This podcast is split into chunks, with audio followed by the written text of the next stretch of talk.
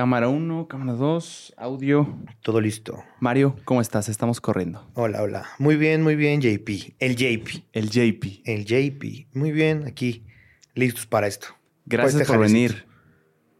Vienes, o sea, hiciste buen tiempo para estar aquí, te lo agradezco. Sí, sí, sí. No, muchas gracias por la invitación, la verdad. Súper. Eh, sí, está alejada la locación, pero aquí estamos.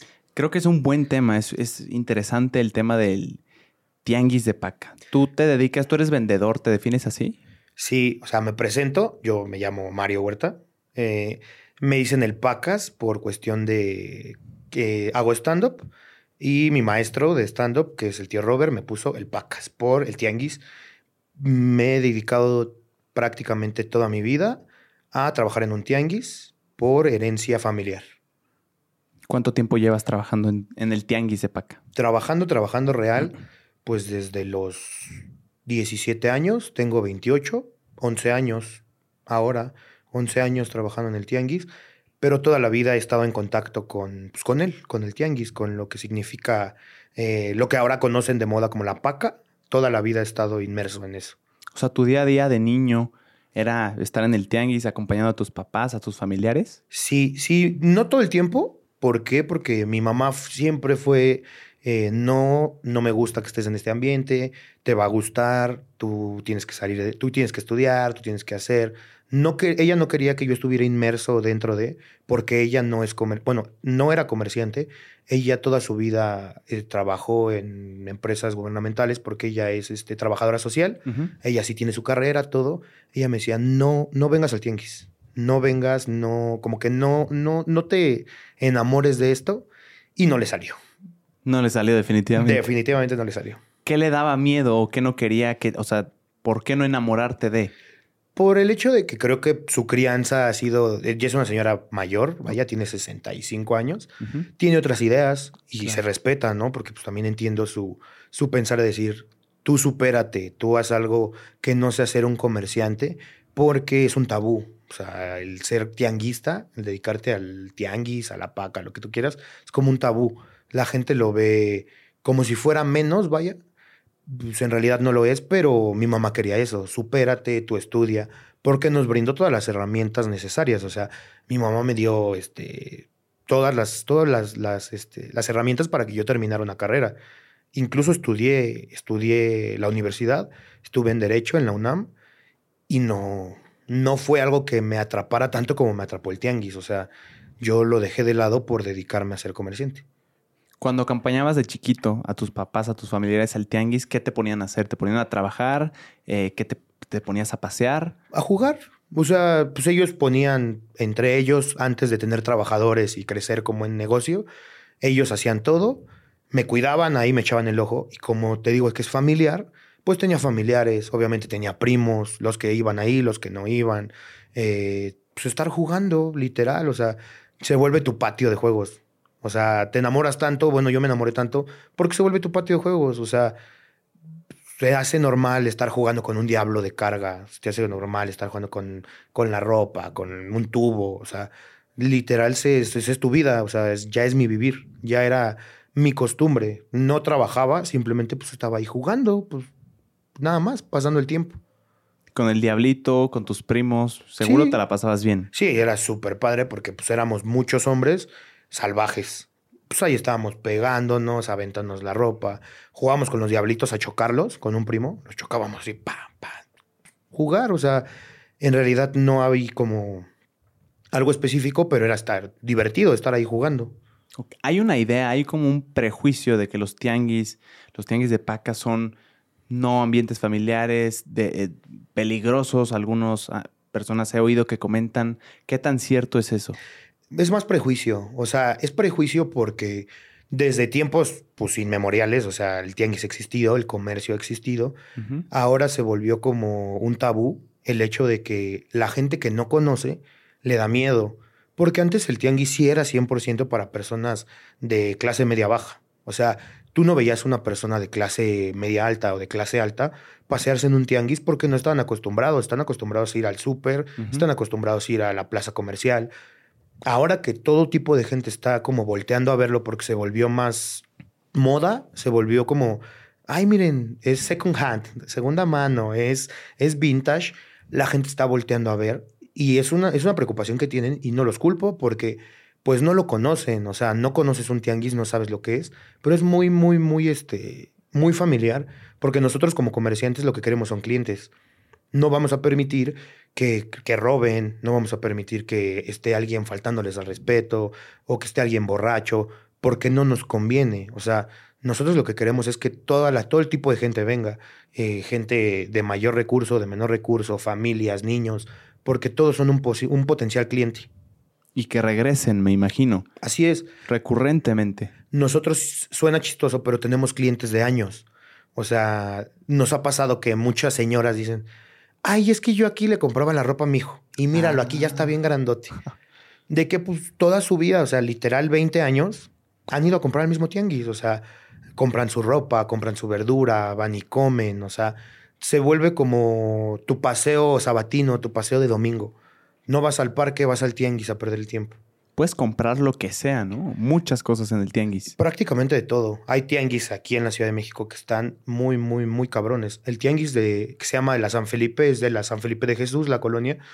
Es uno de los tianguis más grandes de Latinoamérica. O sea, ese tianguis está dividido incluso por secciones.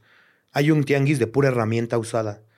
Y encuentras herramienta de todo. Encuentras desde un martillito de 10 pesos hasta un martillo de construcción de una marca muy cabrona, hasta maquinaria de construcción. O sea, encuentras de todo. Hay otra área de deportivo, ¿no? Balones, eh, ropa deportiva. Hay otro de este, cosas para el hogar. O sea, literal está como súper, súper segmentado. Está muy, muy grande. Encuentras de todo. O sea, en un tianguis puedes encontrar una baratija hasta una obra de arte, por así decirlo. Y hasta comer, pues. Sí, sí, sí, comida. Puedes tomar también. Tomar, comer, este, hay cortes de pelo, te ponen uñas. ¿Hay cortes de pelo? Sí, hay, cortes de pelo. Hay cortes de pelo. Deberías de conocer tú el tianguis de la lagunilla. Te vas a sacar de onda porque no estás acostumbrado, pero hay cortes de pelo, hay fiesta, eh, hay reliquias, hay muebles y hay de todo. ¿Cómo fiesta? Es que en la lagunilla, los domingos, permiten poner este cervecerías, o sea, te venden la michelada, pero es tu puesto de micheladas y al lado tú tienes como un local, una carpa en la que pones un DJ y está la fiesta, el DJ ahí tocando, tú vendiendo micheladas y ahí al lado está el desmadre. Eso nunca lo he visto. Qué cabrón. Por eso te digo, deberías de verlo. Suena un buen concepto, ¿eh? ¿eh? Pues es muy bueno porque siempre está hasta su madre, o sea, siempre está lleno. Es, está, está chido y mira, combinas el alcohol con un tianguis, con todo, y regularmente no pasa nada. O sea, es muy, muy, muy tranquilo. No te podría decir familiar porque, pues, digo, ya hay consumo de alcohol, ya hay desmadre. De medio.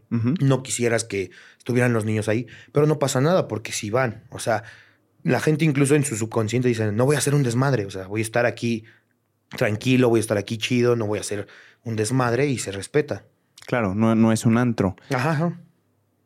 ¿Cómo le hacen para la venta de alcohol? Tengo entendido, se ponen en vía pública. Sí, sí, sí. ¿Hay alguna regulación especial? Sí, Está interesante, güey. ¿Cómo funciona eso? Existen como permisos que nosotros en los tianguis tenemos una persona que se llama, no se llama, sino es como el, la imagen de un delegado. Él es el que tanto regula como nos, nos brinda los permisos adecuados para hacer lo que queramos hacer. O sea, tú no puedes llegar y decir, ah, es un tianguis, es vía pública, voy a hacer lo que yo quiera. No, o sea, ellos te dicen, ¿sabes qué? No está permitido la venta de cerveza aquí. ¿Por qué? Porque no me lo permitió la delegación y ni modo. Habrá gente que lo intente vender como ilegalmente, pero él su trabajo es eso, mantenernos a la línea de no hacer cosas indebidas. Y nosotros, al ser comerciantes, al estar en un tianguis, pagamos un, derecho de, de, trabajo. O sea, como nosotros decimos plaza, pagamos la plaza y ese dinero va directamente como a las alcaldías o a los, este, al gobierno que esté en la delegación para que nosotros tengamos el permiso de trabajar. ¿Y es algo fijo ese costo que se paga mensualmente o es proporcional a los ingresos de cada negocio? Es por día.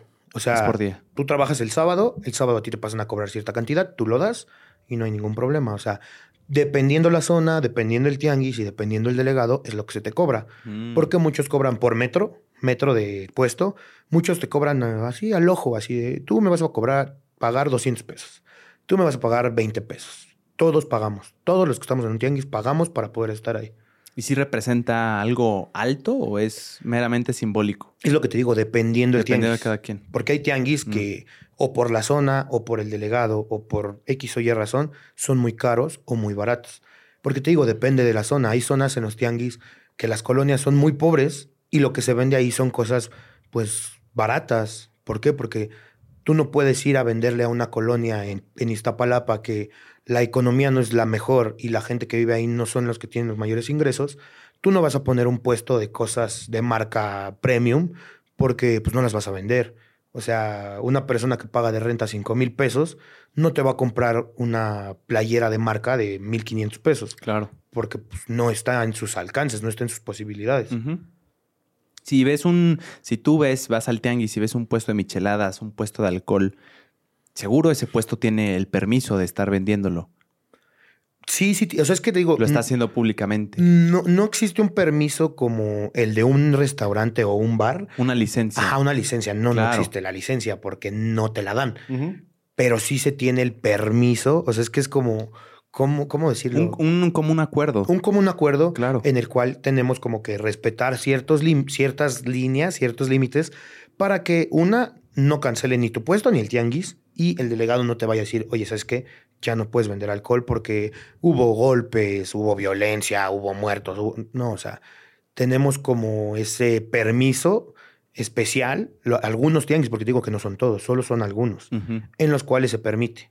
Y en otros, pues ya de plano no hay venta de cerveza. O sea, hay muchos tianguis que por algún problema, ya hubo algún conflicto o algo así, no se permite la venta de alcohol.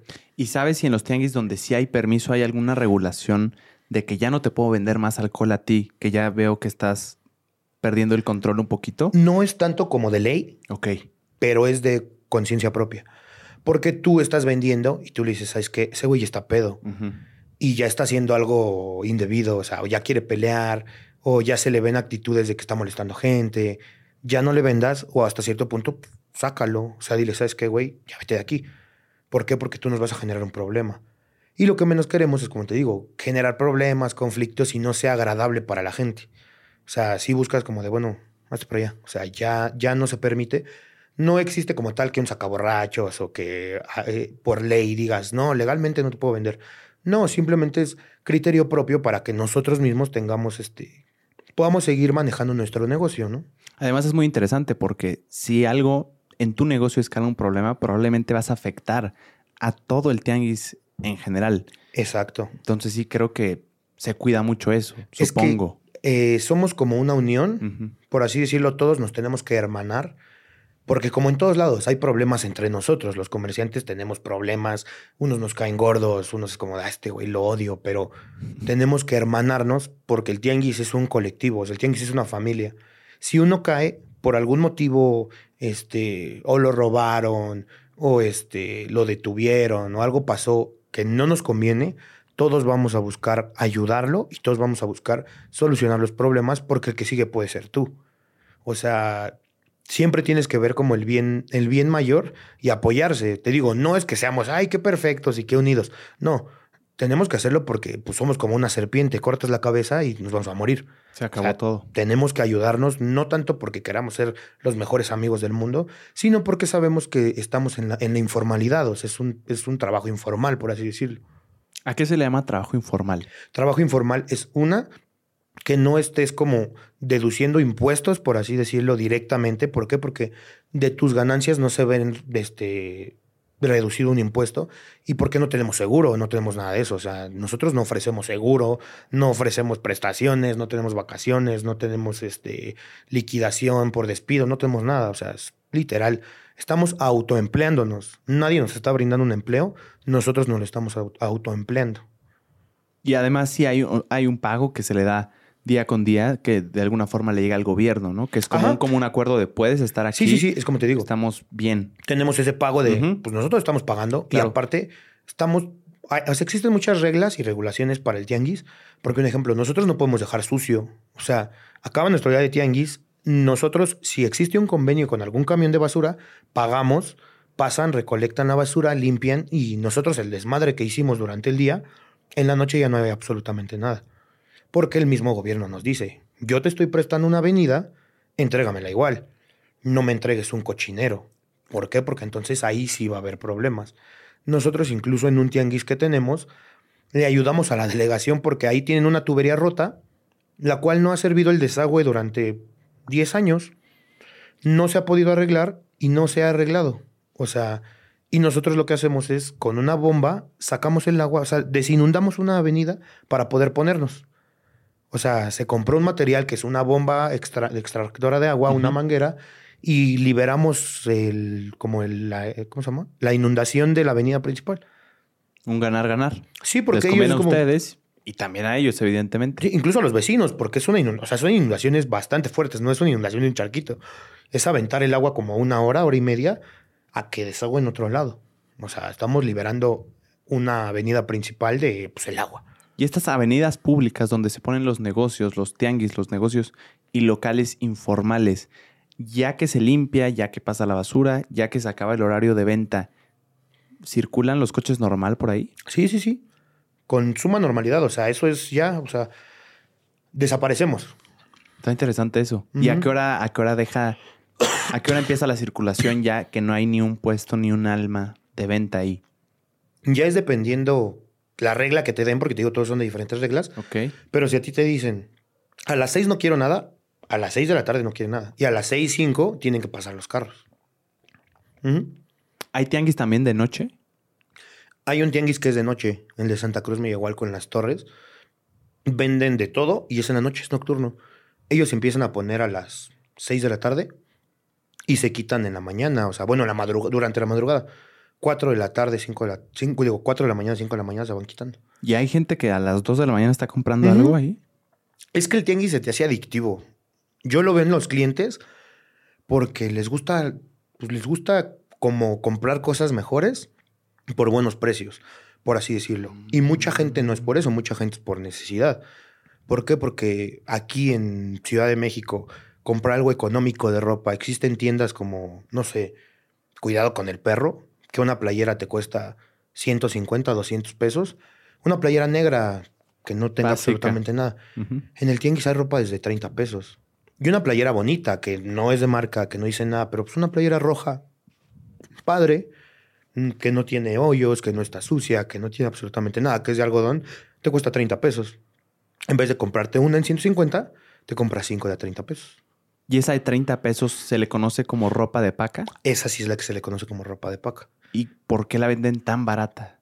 Un ejemplo, la ropa de paca explicada así al 100% es ropa que viene de Estados Unidos, que la de paca paca, la mayoría es ropa seminueva, incluso llega nueva.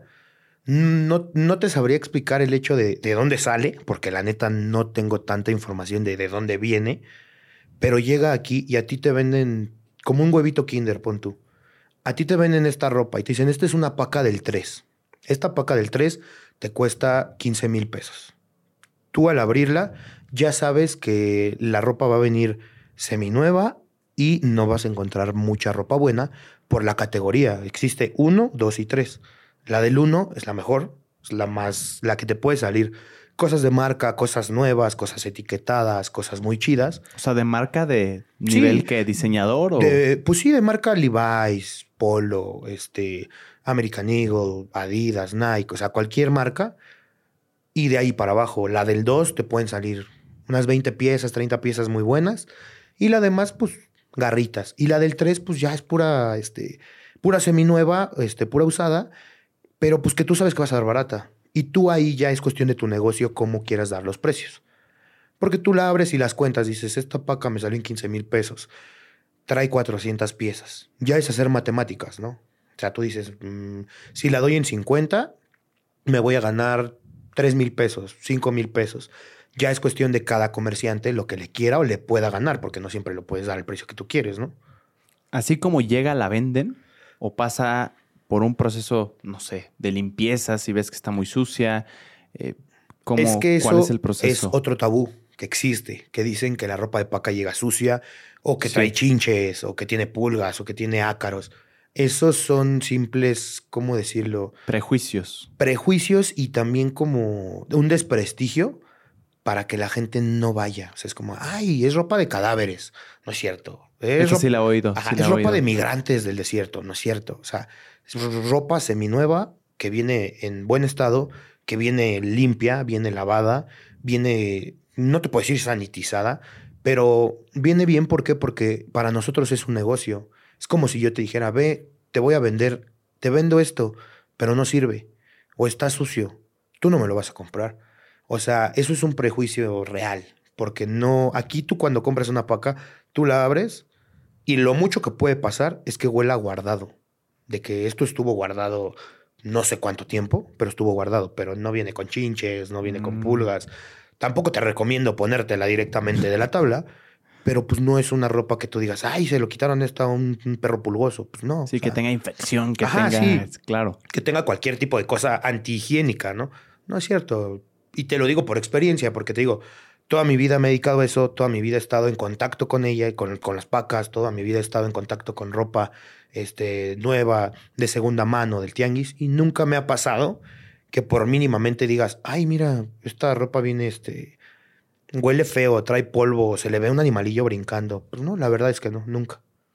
Supongo que donde se ensucia, también en el proceso, en el proceso en el que la gente la va eligiendo, que si ya se cayó al piso, que si entre tantas manos. Sí, sí, sí, ahí sí. O sea, ya después de abierta, tú ofreciéndole en un tianguis, tú que ya lo conociste, que fuiste y viste, tú ves cómo están las tablas. En las tablas, pues pasa de todo. O sea, no hay un control porque no es una tienda, no estás en Forever 21. O sea, estás en la tabla, se caen, la gente las tira, se llegan a ensuciar, llega a pasar.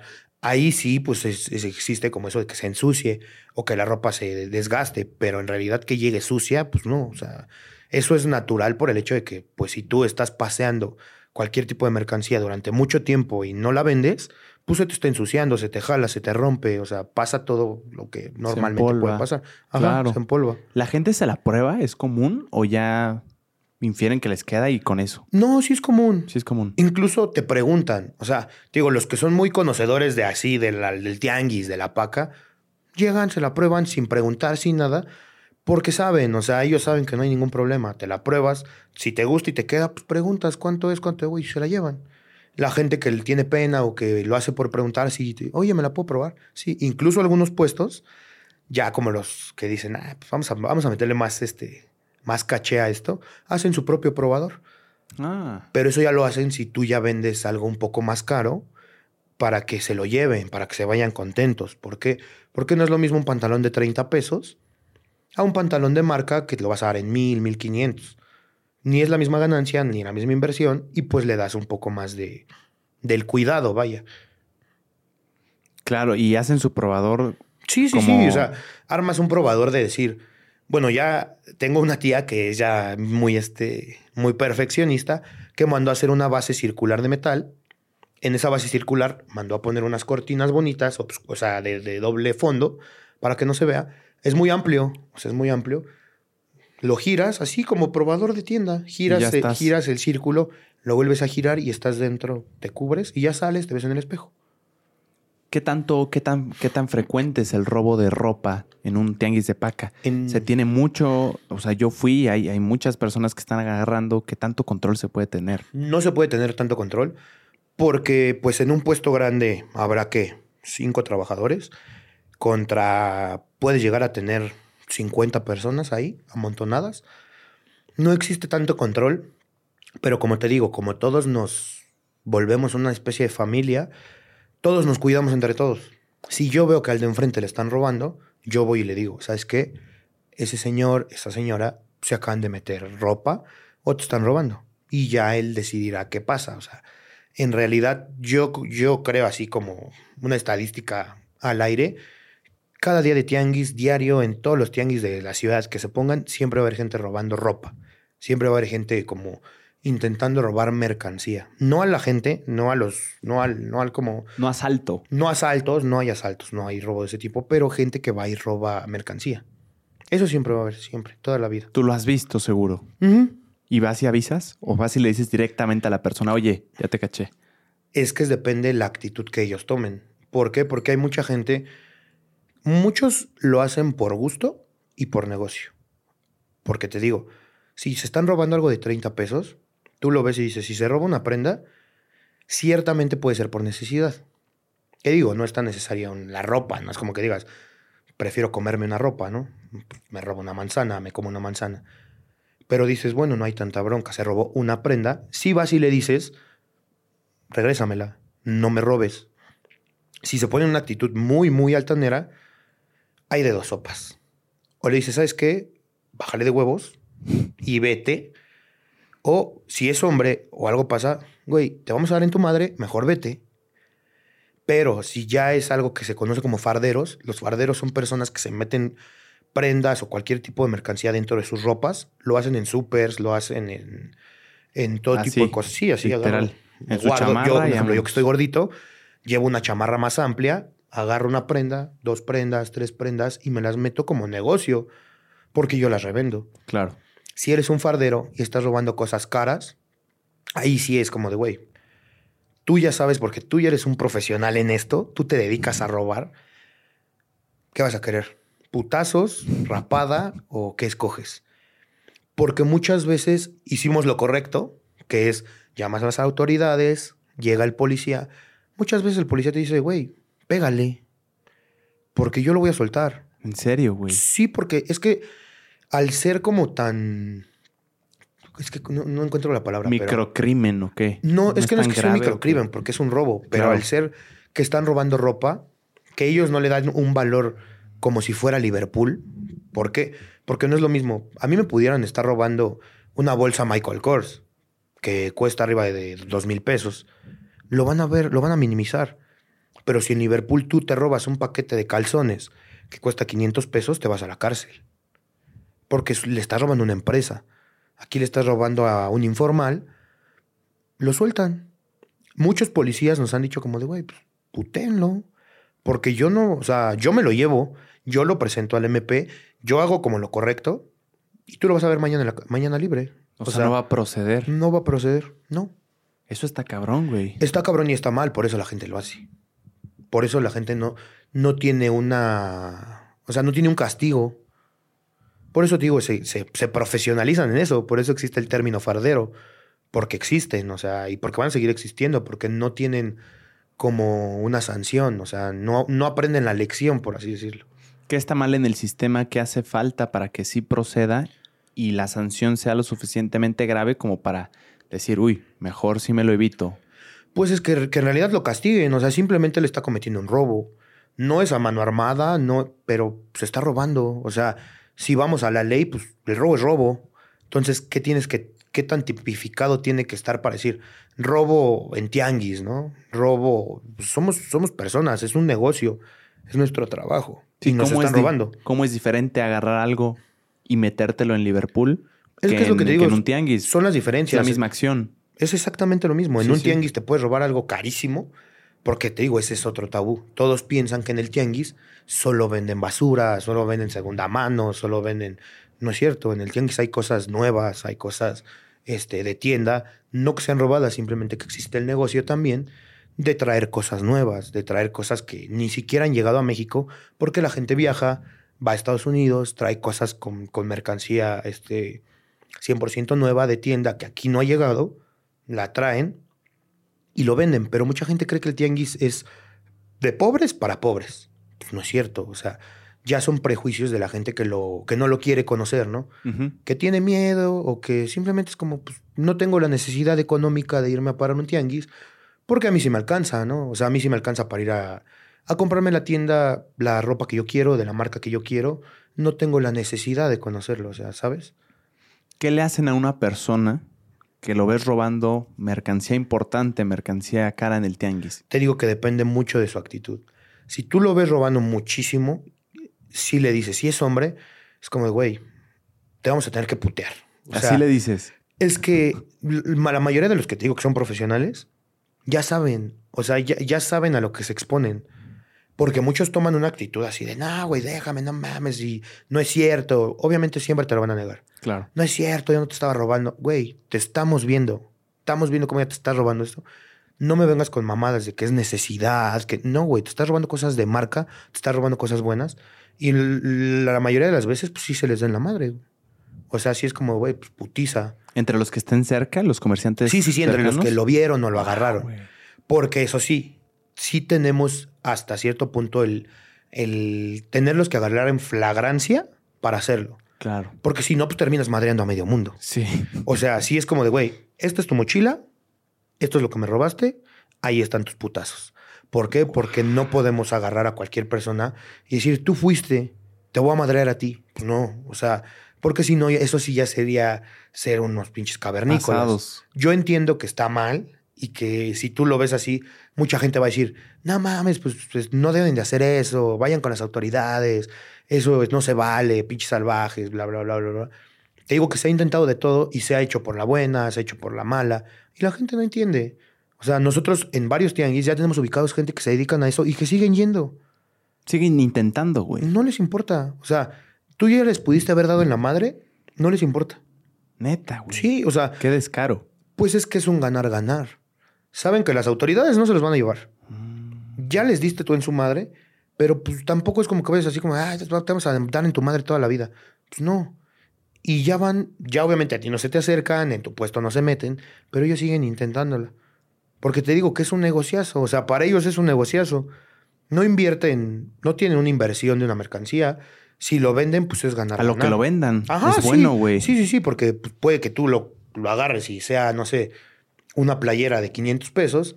Ellos la dan en 200 pesos, pero pues no les interesa porque... pues, Es ganancia no- pura. Pues sí, no perdieron, no invirtieron nada. Oye, y cuando los empiezan a agarrar, a madrear, los, ¿lo hacen ahí públicamente o se los sí, sí, intentan sí, llevar o sea, a- eso, eso sí ya es este, como putazos de cholos, ¿no? Ya. Aquí te agarramos, aquí te tiramos, aquí valiste madre. O sea, ahí sí ya, o sea, ya, ¿para qué mentimos, no? O sea, Claro. no es como que vente, vámonos acá. Pues no. No, sea, claro. No, yo le decía por, lo- por las personas, los, los que van pasando. Fíjate que lo la- entienden, supongo. La misma gente, hay de todo, te digo que hay de todo. Hasta les debe dar coraje, güey, de que este güey. Una vez una clienta, una clienta pasó un- un- un- una vez que robaron, una señora estaba robando y el castigo, ella solita dijo, rápenme, porque es un castigo, o sea, es un castigo del tianguis raparte, cortarte el pelo, si eres mujer, para no pegarte, porque pues no le vamos a pegar a una mujer, güey, o sea, yo sé que también está mal, ahí vamos a rapar a una mujer. Ella solita dijo, córtenme el pelo, porque ella se había robado una chamarra de piel de 300 de 3 mil pesos. O sea, ella se había robado una chamala a 3 mil varos junto con otras, otras tres señoras, pero fue la única que agarramos. Y una clienta dijo, sí, yo le corto el pelo. Y nosotros así como... Y dijo, es que esta gente es bien trabajadora, no se vale, no mames, pinche vieja. La clienta, o sea, la, la persona que pues no le tendría como que importar, ¿no? Porque, Claro. y ella le cortó el pelo. O sea, ella la, le, pues, le- la tusas, o sea, pues, le das dos, tres cortes y ya. El castigo es la humillación. Eh, y también por el hecho de decir, no regreses, güey. O sea, ya no regreses aquí, por favor, ya, o sea, vete, ya, sé libre, roba en otro lado. Qué interesante ese castigo, güey. Cuando me lo contaste, sabes que, que sabes te que fuiste. güey. Me, me- me pareció muy interesante como Sí. ese método. Yo entiendo que es una pasada de lanza, pues sí, o sea, lo acepto, sé que está culero, pero ¿qué más podemos hacer? O sea, ya estamos con las manos tan atadas que dices, es que ¿qué hacemos? O sea, no les vamos a pegar, pero pues, ¿cómo chingada madre damos a entender que no puedes venir a hacer eso? O sea, ya robaste una vez, ya robaste dos veces, ya robaste tres veces, la policía no va a hacer nada, nosotros no te vamos a pegar. Y fue como, pues bueno, pues ¿qué se hace? Y me dices que ya tienes identificadas a ciertas personas que saben que anteriormente ya han robado. Sí, sí, sí. cara. Y cuando los ven, ¿qué hacen? Simplemente te cuidas. O es un ejemplo, algo que puedes hacer es, le dices a tu vecino, mira, ahí va la rata. Y todos así como que lo ven, o echas una chifladita o algo, solo para tenerlos ubicados. Porque es como te digo, no les podemos negar el exceso a un tianguis, no le puedes decir no vengas, pero ya los tienes que cuidar. O sea, ya es como de, yo ubico que ella o él les gusta robar. Solo te les quedas viendo y los cuidas, así como de, ah, ¿qué onda? Sigue tu camino. Nada más. ¿No hay manera de negarles el paso? ¿De vetarlos? No, como no, tal? porque estamos en vía pública. Mm, O sea, sí, sí, sí, sí. Literal, estamos invadiendo como vía pública. O sea, ellos pueden caminar por libre paso. O sea, el tianguis es libre tránsito. Puede entrar el que quiera, salir el que quiera. O sea, no es una plaza comercial que digas, el guardia te está siguiendo y te dice, ¿sabes qué? No puedes estar aquí porque estás grabando o está prohibido tomar fotos o tienes una actitud sospechosa, por favor, retírate. Pues no. Claro, no deja de ser vía pública. Sí, sí, sí, no deja de ser vía pública. Wow. En los, los locales que están ahí, ¿qué tanto se conocen entre ustedes? El, tianguis al que te visité es muy grande. ¿Qué tantas personas puedes llegar a ubicar, a conocer medianamente bien? Eh, pues un ejemplo de tu alrededor, a casi todos. O sea, en tu alrededor me refiero 10 puestos para la derecha, 10 puestos para la izquierda. Son con los que mayormente puedes convivir, hacer una relación, una amistad, porque son con los que estás. Uno al trabajar ahí tampoco puede andarse paseando, pues porque tienes que cuidar tu negocio. Claro. Pero se vuelve una relación como chida porque pues son tus amigos que ves todo el tiempo. Pues, es, tu, es tu trabajo, o sea, es tu oficina. Son los cubículos de al lado, o sea, literal, pues es nuestra chamba. Lo voy a ver todos los sábados de 4 de la mañana a 5 de la tarde, todos los sábados los voy a estar viendo. Así que se vuelven tus amigos. Te digo, no todos, porque hay unos que dices, ah, este cabrón, como lo detesto. Pero pues así se hace, te haces amigos de ellos. ¿Es un prejuicio o es real que hay puestos que se dedican a la venta de cosas robadas? Eh, es algo de las dos partes. Prejuicio, ¿por qué? Porque mucha gente cree que hay que solo todo es robado. Que absolutamente todo, es robado y que o todo es pirata o todo está feo pero sí existe. O sea, tristemente, nosotros como comerciantes no tenemos el control de quién vende y qué vende. Y si es legal o si no es legal. O sea, pero de que llegue a existir, llega a existir. Ha ido erradicándose por la misma cuestión gubernamental que ahora entran operativos a los tianguis, están checando, así como de... No, ahorita es muy raro que veas venta de celulares, venta de... Venta de como de, ¿cómo se llama? Aparatos electrónicos. Es raro, ¿Por qué? Por lo mismo que dicen, es que no me conviene que estés vendiendo celulares aquí. Porque yo no sé si son legales o son ilegales. Para deshacernos del problema, mejor no. Mejor no los vendas. Exacto. ¿Por qué? Porque ni modo que le digas, a ver, enséñame tus facturas. ¿Por qué los estás vendiendo? Y seamos honestos, es muy mm. difícil encontrar teléfonos a buen precio como para volver a revenderlos, ¿no? Claro. El delegado te dice celulares. Sí, sí, sí. Porque, un ejemplo, yo tengo puesto fijo, mi familia tiene puesto fijo ya somos dueños, por así decirlo. Pero nosotros tenemos como nuestro giro. ¿A qué te dedicas? A la ropa, a la paca, a lo que tú quieras. Tienes el no hay ningún problema. Pero si tú fueras JP que dices, ay, yo quiero, yo quiero ser tianguista por un día, quiero vender teléfonos, te van a decir que no. O sea, el delegado te va a decir, no, la neta no te puedo dejar vender hoy.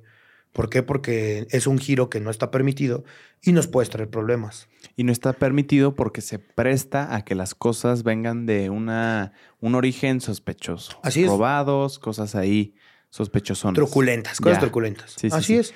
¿Y la, ropa, ¿Y la ropa no les interesa?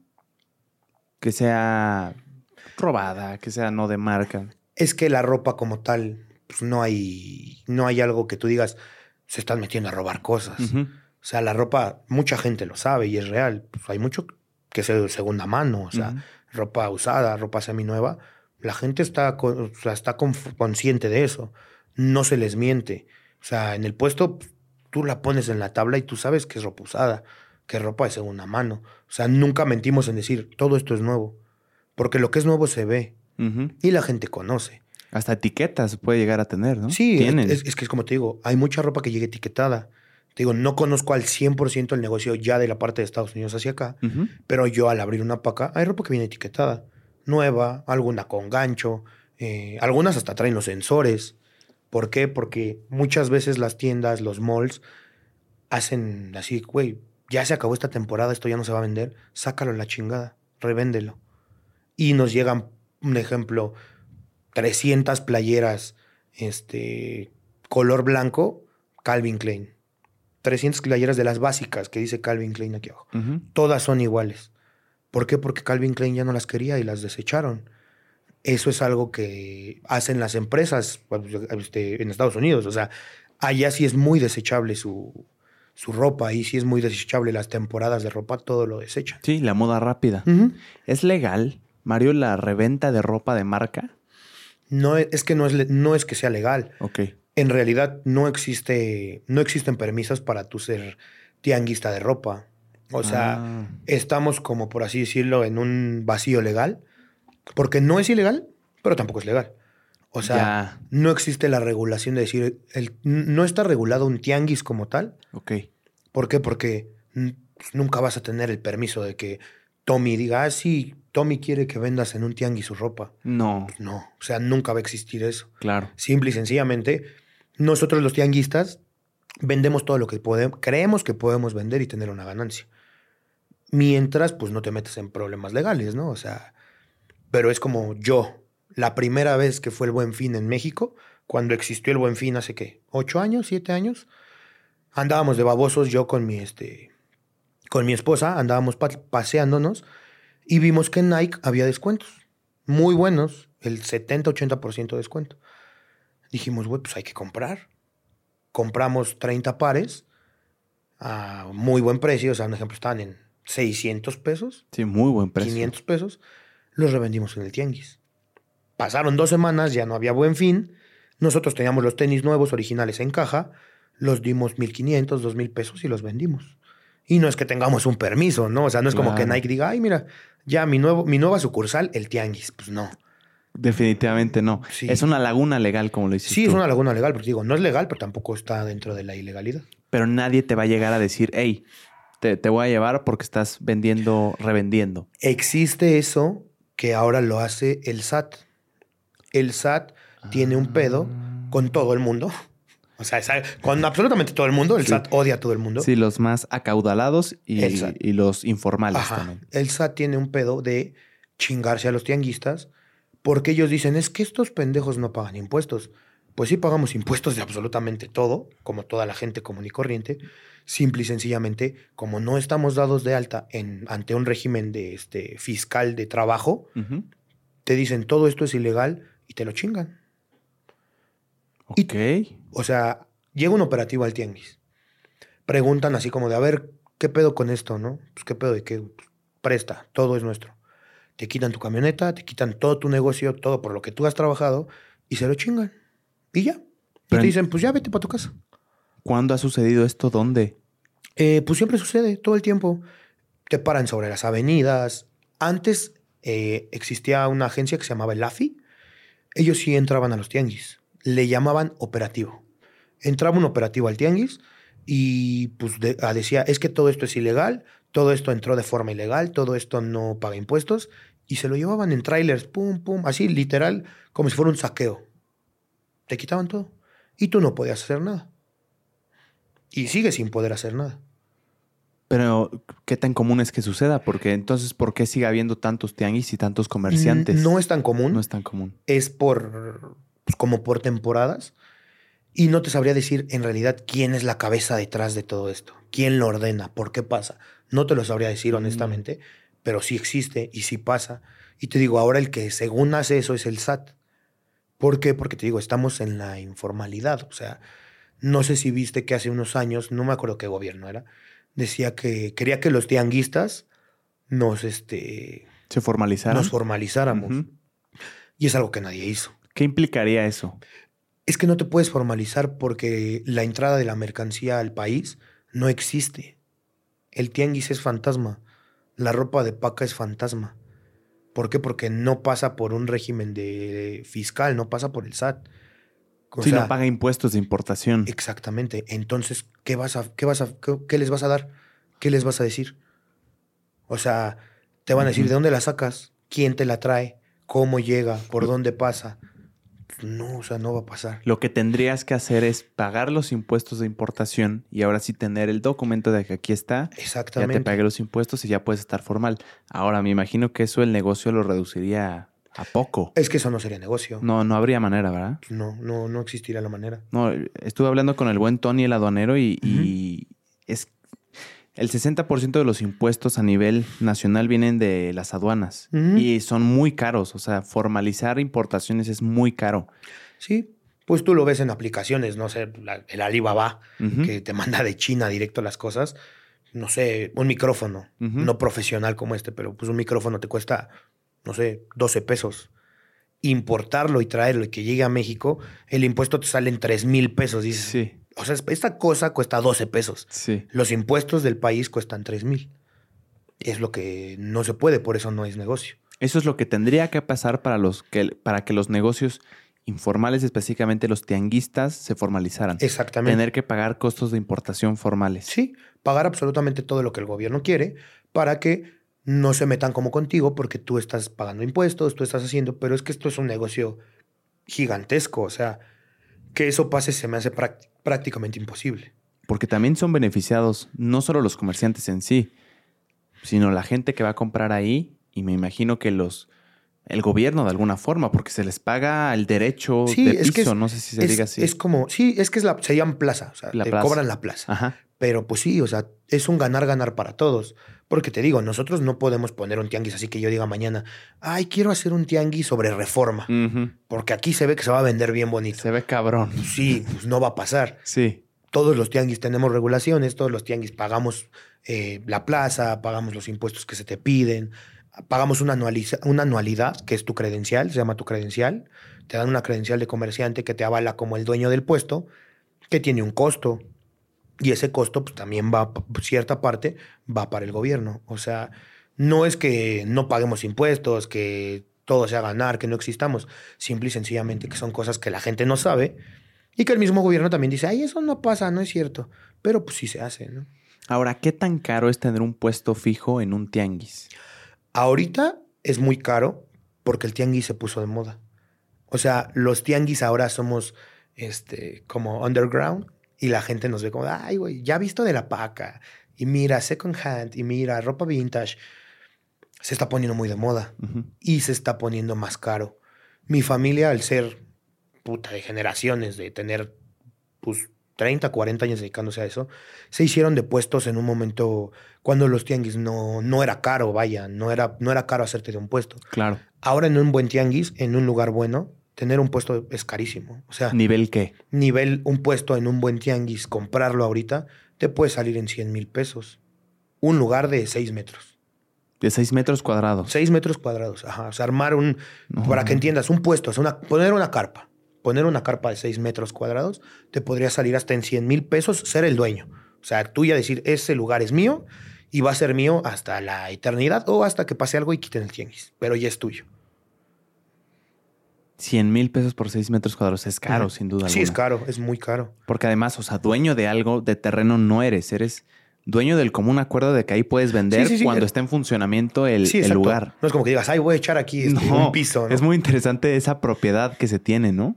Es más o menos como una propiedad del Monopoly, ¿no? Porque lo estás moviendo y ahí sabes que es tuya, pero pues a la vez no. Y, sí, sí, sí. Sí, sí, sí.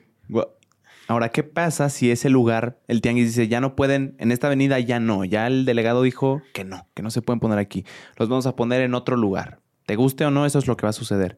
¿Se te respeta esa propiedad? Siempre que, se pueda, sí. ¿Por qué? Porque te digo que al ser una sociedad y al ser un, este, como este, este tipo de hermanazgo, intentan siempre cuidarnos entre nosotros.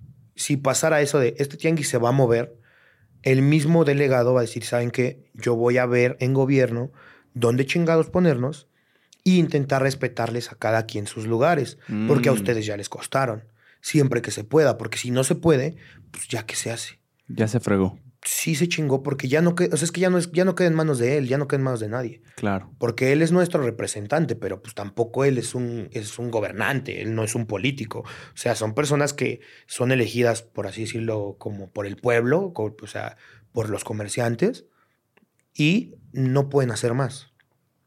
O sea, es lo que nos toca y como tú dices, en algún momento podrá desaparecer un tianguis y ya te chingaste porque tu dinero ya no va a regresar. Claro, y la propiedad que tenías era... Ya la perdiste. Sí, claro. Te digo más o menos como en el Monopoly. Sí.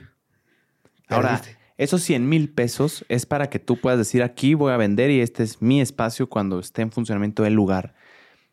¿Cuánto tendrías que pagar de plaza mensual para poder operar? ¿Es muy, ¿Es muy costoso?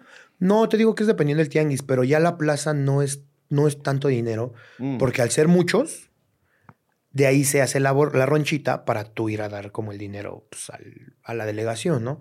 Una plaza normal, así de un puesto medianamente grande, unos 9 metros, está entre los 100 y 200 pesos. ¿Mensuales? Semanales. Todo es semanal. Todo es, bueno, más bien por día. No es semanal, es por día. Tú trabajas lunes, martes, miércoles, jueves, viernes, todos los días pagas tu plaza. Todos los días pagas tus 100 a 200 pesos dependiendo de la cuota que tú tengas. Sí, no es tan costoso. Sí, no, no es tan Seguro no- te sale bien. No es, tan, no es tan costoso porque te digo que existe todo tipo de gastos. Eh, existe la plaza, después pagarle al de la basura. La basura también depende del nivel de puesto, es lo que cooperas, ¿no? Y también, pues, como lo que tú quieras. Claro. Si eres un puesto chiquito, 10, 20, 30 pesos, 40 pesos, ya va dependiendo de como lo que veas. Esos diarios. Diarios, de todos los días Todo que diario. tú trabajes son los gastos que tú O tienes. sea, cada día te pasa a, cobrar a alguien y decir, dame tus 30, 40, 100 pesos. Exactamente. Ah, Hay tianguis que tienen seguridad, que son eh, mismo, mismos chavos o misma gente que tú contratas, que andan vestidos de negro, traerán un, este, un chalequillo ahí que diga seguridad. Y nada más andan viendo pues, que no haya como altercados y también se les da 20, 30 pesos por puesto para pagarle a todos los chavos que andan cuidando. ah, de seguridad. ¿Cuál es el puesto de tianguis, Mario, más grande que has visto? No, pues es que hay puestos que miden un- un- una calle. Una calle, Sí. un puesto. Sí, un puesto. O sea, un puesto que mida, no sé, 40, 50 metros. No mames. Tú los ves y son carpas como si fuera circo. O sea, la Sí, lona, sí. su hule, es una carpa como si fuera de un circo. ¿Y de qué son normalmente? Regularmente los puestos así grandes son de ropa. De paco. Son de ropa. Sí, los más grandes regularmente son de ropa. Wow. Yo, yo la vez que fui no me acuerdo de ver como un lugar tan grande, pero sí las, las tablas donde recargan toda la ropa de paca son grandes. Sí, las tablas mayoría, miden ¿no? como dos metros y medio de largo, como un metro, metro y medio de ancho. Sí, es buen espacio. Sí, sí, sí. ¿A qué hora te tienes que levantar tú, Mario, como vendedor de tianguis? Mi rutina, yo me paro, yo, yo, yo, tres y media de la mañana, porque donde yo trabajo y donde yo vivo está completamente alejado. Yo trabajo en el oriente de la ciudad, de, la, de la ciudad, y trabajo en el norte. O sea, me tengo que desplazar en la camioneta una hora, hora y media a las tres y media de la mañana, para llegar más o menos a las cinco, descargar, acomodar mi camioneta y empezar a armar todo mi puesto. Llegas a las 5 y ya empiezas a armar. ¿Cuánto te tardas aproximadamente en armar todo? En armar listo? todo, ahora sí que todo el show, todo el circo, como hora y media, dos. Es bastante, güey. Es que es, es andar moviendo muchas chingaderas. Porque primero pones tu sombra, tu hule. El hule es el de plástico, por si piensas que va a llover, y la sombra es de tela. Cuando pones el hule es un poco más, más complicado. Lo pones en poner el hule, yo con mis trabajadores nos tardamos como una media hora en el puro hule, que es extenderlo, aventar lazo, subirlo, jalarle, ponerlo. En el puesto te avientas otros 20 minutos, en sacar la ropa este, otra media hora, 40 minutos, en colocar todo lo que vas vendiendo y terminar todo, como dos horas, dos horas y media. Tienes que poner tubos, vi. Ahí, como una especie de tubería. Sí, sí, sí. Es para recargar todo, para recargar el hule y también para recargar la ropa. Ese, es- ese es lo que se llama puesto. Ese es tu puesto. Ese es el puesto como Y tal. ahí ya cada quien pone como quiere y como lo hace. El único reglamento, porque digo, tenemos muchas reglas. La regla es que sea rojo. El tubo tiene que ser rojo. Está pintado. Porque el tubo natural, así que tú compras, es color como cobrizo. Lo tenemos que pintar de rojo. ¿Sabes por qué? Por reglamento. Porque así la delegación dice. Ah, o sea, para que se vea como de un... Parejo. Y incluso las sombras, los zules, son por colores, por reglamento. Ah, Hay tianguis que tú vas a ver los azules blancos porque los pidieron blancos. Y hay tianguis que tú los vas a ver rojos porque los pidieron rojos. Sus razones deberán de tener. Sus razones deberán de tener, esas sí las ignoro, pero existe como regla. Ahora, me hablas de tubería, de ropa, de hule. Todo eso lo tienes que quitar y poner diario. Sí, ¿Dónde almacenas tanta cosa? cada quien en su camioneta. Muchos tienen camionetas chicas, existe todavía la combi, los que tienen combis, los que tienen camionetas que eran de pasajeros, eh, muchos tienen camiones de, medi- de media tonelada. Ya ahora sí que todo se retira en camionetas, todo. ¿Por qué tienes que llegar tan temprano? A las 5 de la mañana, a las 6 y media ya estás vendiendo, me imagino. Eh, no tanto, sino porque los tianguis regularmente son salchichas. Como son muy largos, o sea, un ejemplo, los tianguis son así, una salchicha.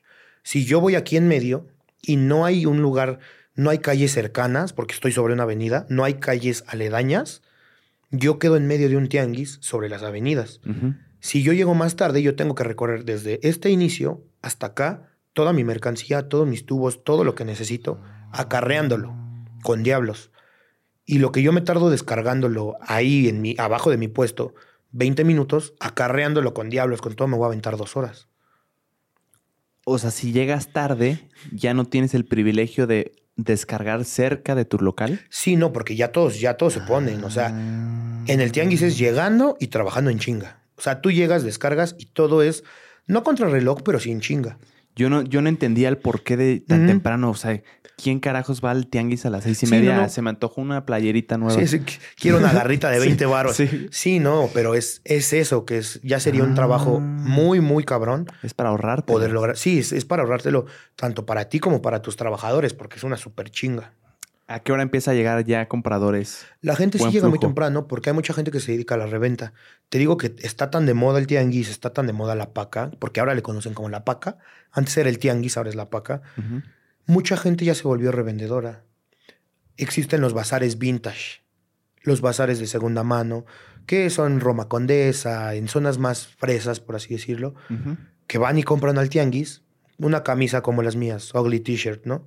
Que pueden costar a 150 pesos, ahí ya a precio de tianguis. Ellos te las venden en 400. Te conviene porque tú llegas temprano al tianguis, expurgas lo mejorcito, buscas lo más bonito, buscas lo que tú sabes, lo compras y vas y lo revendes. A las 6 de la mañana, seis y media, en los tianguis siempre vas a ver a los revendedores, siempre. Siempre va a haber muchos revendedores. ¿Son mal vistos estos revendedores? No, en realidad no. O sea, eh, en un tianguis toda la gente es bien vista porque nosotros vamos a ganar. Mm. O sea, si tú de revendedor vas y me dices, oye, güey, ¿a cómo me das toda esta mercancía? Yo no se la voy a regalar. O sea, yo le voy a decir, te bajo algo, pero yo le voy a seguir ganando. Ya lo que tú hagas, pues es tu pedo. Porque tú vas a hacer tu negocio, tú vas a hacer tu esfuerzo, tú sabrás cómo venderlo. Yo ya le gané. O sea, ¿a ti no te interesa si lo duplica, si lo vende tres veces más caro? A ti ya te lo compró. Nosotros tenemos el conocimiento de. Mm. Mucha gente cree que uno es ignorante en las cuestiones de marca, de precios. Pues no es cierto, porque vivimos de eso, nos, nos educamos de eso. ¿Por qué? Porque yo te sé cuánto cuesta una Rap Lauren en Liverpool y cuánto la puedo dar yo. Yo sé cuánto cuesta un pantalón Levi's en tienda, a cómo lo puedo dar yo. O sea, aprendes a conocer de marcas y aprendes a distinguir lo original de lo pirata. Por, el puro, por la pura vista o por el puro tacto aprendes a reconocer si algo es original o si algo es pirata.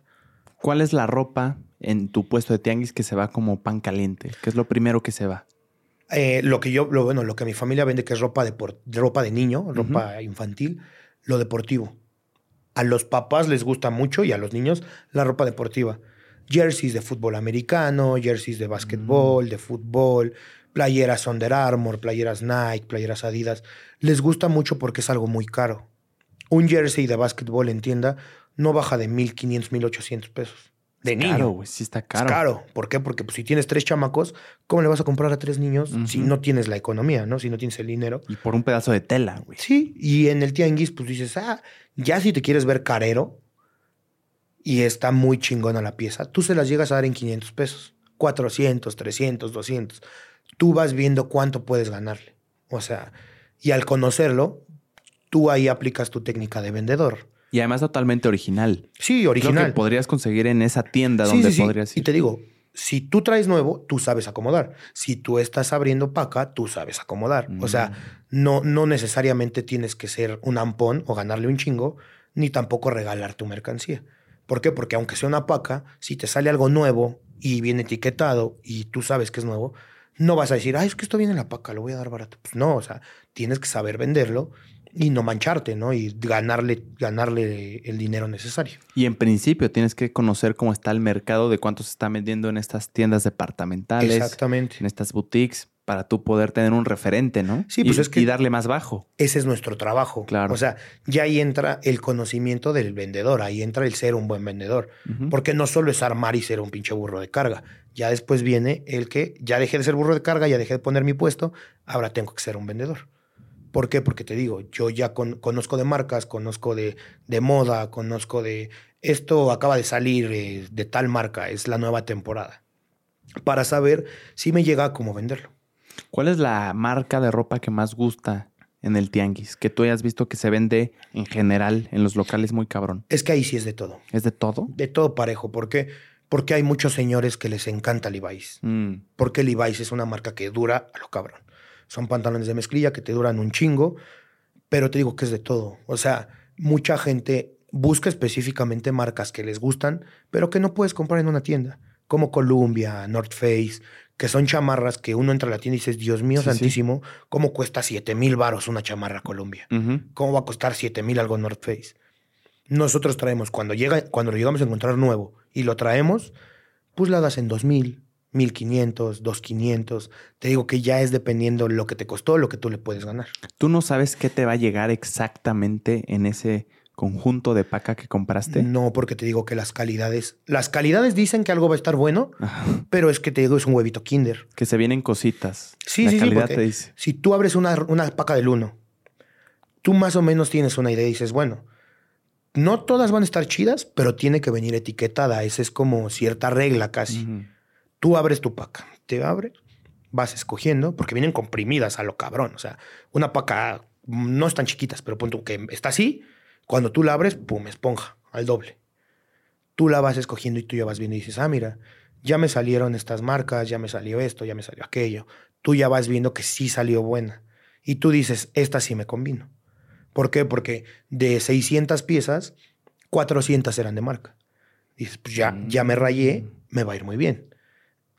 Pero tú sabes que la de calidad 1 es la más cara y es la que te va a salir este la que le puedes ganar tal vez más, pero te digo que es un azar porque hay pacas del 1 que vienen horribles y le terminas perdiendo. ¿Cómo cuánto puede llegar a costar una paca del 1? Ya es dependiendo tú dónde compres y quién te la surta, pero arriba de 20 mil pesos. Arriba de 20 mil. Sí, sí, no hay, no, hay, no hay más económico.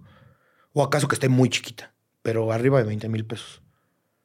Porque hay dos formas de comprar así, paca cerrada o paca abierta. Si es cerrada, a ti te la entregan, a chingar a su madre, llévatela, haz lo que quieras. Si es abierta, a ti te dicen, ábrela, tú me tienes que comprar 150 piezas a tal precio, me vale madre como venga.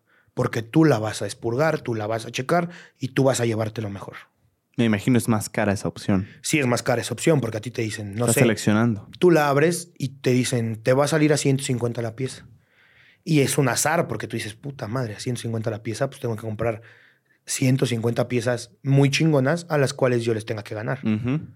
Y si te sale mal, ya te chingaste porque es como un contrato no firmado. O sea, es, es una regla. Y si tú no la cumples, pues simplemente no te vuelven a vender. Te dicen, cámara, güey, pues no quisiste, así es el juego, así se juega. Ya no te vuelvo a vender, ya, a la chingada. ¿Cuál ha sido la paca más cabrona que te ha salido? Una vez hace muchos años, no era mía, fue de una tía. Eh, no sé si recuerdes que se puso muy de moda el Big Pony de polo. El polo Big Pony, que está gigante. El caballote. El caballote Sí, de Ralph sí. Lauren. Una vez a mí te dijeron, tenemos esta, ábrela. La abrió, eran puras camisas de esas, nuevas, todas. En ese entonces en Liverpool estaban en 2.800 pesos. A mi tía se las dieron en 700 pesos, la pieza. Compró todas, las revendió todas y fue un muy buen negocio. Y, ti- y tú dices, no mames, esta madre es una pinche joya. O sea, pasa una vez cada pinches 10 años, pero le tocó una joya. O sea, ¿Te ha tocado a ti alguna así?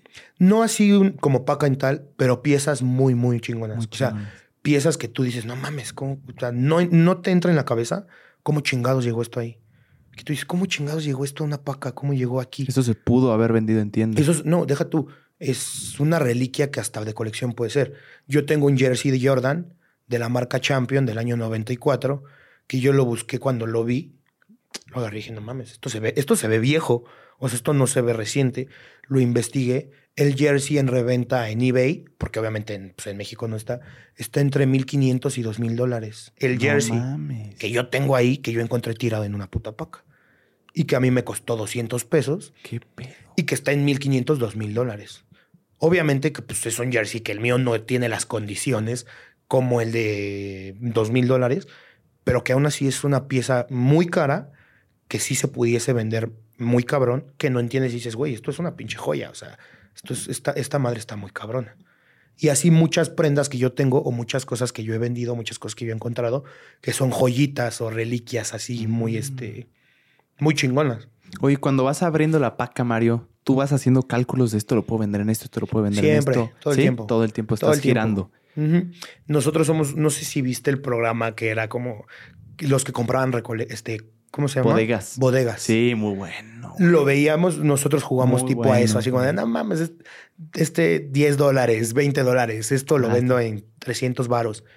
Sí, porque tú vas haciendo tu cuenta. O Mm. sea, tú vas viendo y dices, bueno, esta, esta va de a 300, esta va de a 200, esta va de 150, esta va al remate de 80, esta va de 500. Porque tú tienes que ir viendo si sí te va a salir, si no te va a salir, cómo le vas a hacer. Tienes que ir haciendo todo ese tipo de cálculos. O sea, todo es números, todo es números. Porque te digo que es un negocio difícil. Tampoco es como que digas, ay, ya quiero ser tianguista y va a ser bien fácil. Tienes que ir viendo porque te digo que muchas veces perdemos. Muchas veces son negocios que no son tan redituables, pero pues ni modo. ¿Que le pierdes el dinero de lo que te costó la paca? Sí, sí le llegas No a perder. Sí, Pues ¿qué te llega, güey? ¿Puro trapo o qué? es que no es que lleguen trapos, pero muchas veces llegan cosas muy repetidas Ah. o te la visten. Hay algo que ahorita está de moda. Mucha gente dice, es que vendemos pacas. Vendemos pacas premium. Vendemos pacas selectas. No existen esas mamadas. sí he visto es eso. pura pinche mentira. ¿Sí? Porque a ti te enseñan una imagen de hasta arriba y tú que ves, no mames, Adidas, eh, Jordan, Calvin Klein. Calvin Klein, Levi's, Michael Kors. Dices, a huevo, voy a hacer un negociazo. Te la sellan, tú cuando la abres, la parte de arriba tiene 30 piezas chingoncísimas y todo lo de abajo son puros putos saldos del Samsung, del Costco. Y ya chingaste a tu madre.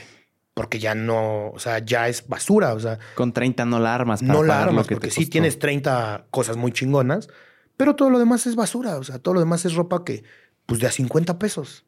No, mames. ¿Y, Y- qué tan común es eso? Eso está de moda con la gente que compra por internet. O sea, está de moda en Ah. Instagram, está de moda que eh, este güey vende pacas o yo quiero comprar una paca. o Yo quiero. A mí me, me- mucha gente sí me pregunta real en Instagram y de lo del lo del, lo del stand-up. Ujú. Si es real que me dedico al tianguis de las pacas. Mucha gente me dice, oye, véndeme una paca. O explícame. O yo quiero comprar una. Y les explico y les digo, es que mira, güey, no es como te la pintan. No es tan fácil. No te vas a hacer rico de la noche a la mañana. No cagas dinero Mm. es algo bien difícil, siempre te la pintan diferente. Te dicen que es un negociazo, que vas a ganar un chingo de dinero, que toda la ropa está excelente, que no, eso es un negocio que lleva tiempo, que es un trabajar para que te vaya bien. Pero ¿cómo es entonces? ¿Cómo- eh, ¿Cuál es el proceso? ¿Qué les explicas a estas personas que te preguntan? Mucha gente cree que comprando una paca la van a abrir y la ropa va a estar preciosa y que ellos todo lo van a poder colgar o todo se lo van a poder ofrecer a sus amigos o todo lo van a poder vender en muy buen precio. Y no es cierto. Como te digo, la mentira esa de que las 30 piezas, pues si esas 30 piezas las vendes entre tus amigos, las vendes en tu oficina. Pero si tú no tienes un tianguis y no tienes esa visión de a gente a qué ofrecerle, ¿qué vas a hacer si te salen 35 playeras blancas marca Fruit and Loop, que son las del Walmart? Sí, sí.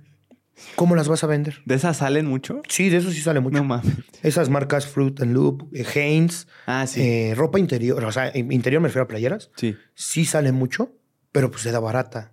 Se da más barata que en esas Sí, tiendas. son malonas, ¿eh? Yo, yo compré de que en Walmart, según yo, cuando estaba básico. Ajá. Y, güey, a las cinco lavadas ya... Es que se puede decir que son como desechables. Claro, sí. Por el mismo precio y porque son interiores, o sea, no son para andar en la calle, son para dormir. Pues así las usaba yo, güey. sí. Para andar en la calle. Sí, es que son sleepwear, Sí. o sea, son para dormir. Y ya está. Sí, no te tienes que ver bien en esas. Sí, sí, sí, es para, pues, ay, pues, ando en mi casa y ya. O sea, para como tú me lo dices, entonces te puede ir bien en este negocio del tianguis de paca a largo plazo. Sí, a largo plazo y sabiendo, a sabiendas que te vas a dedicar a eso. Ah, Y sabiendo que vas a perder, te digo, es que no siempre es ganar. O sea, estás apostándole a nada, porque nada es seguro. ok. Digo, las pacas son un pinche volado. Te va a salir la paca más preciosa del mundo y abres la de al lado que venía en el mismo cargamento y es una basura completamente. Mm. Es muy variante. Sí, es que te digo, no sé, no tengo la información porque es un súper secreto de Estado. Cómo se arman en Estados Unidos, de dónde vienen, es un. O sea, no sé, güey. Pero pues tú dices, ¿cómo puta madre? Esta de aquí me salió súper chingona y esta que está al ladito me Horrenda. salió horrenda. Ya. Sí. Sí, es eso, o sea, es un azar, es un súper volado. Puse una cajita de preguntas en Instagram, Mario. ¿Te late si, si leemos qué es lo que te quiere preguntar la gente? Échatelas, ¿Cómo échatelas. vas tú de tiempo? No hay problema aquí, mira. Los mejores días para ir al tianguis de paca. Mejores días, fines de semana.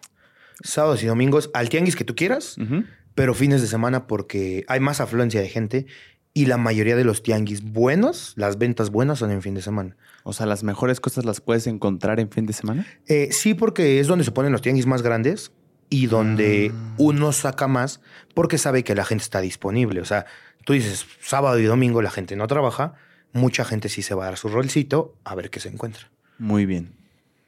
¿Alguna anécdota chistosa que te haya sucedido en el tianguis? Chistosa, eh, pasan cosas muy chistosas. Algo chistoso es cuando se pierden los niños. No porque se pierdan los niños, eso no es lo chistoso, sino una vez nos tocó que un niño se quedó ahí como dos horas.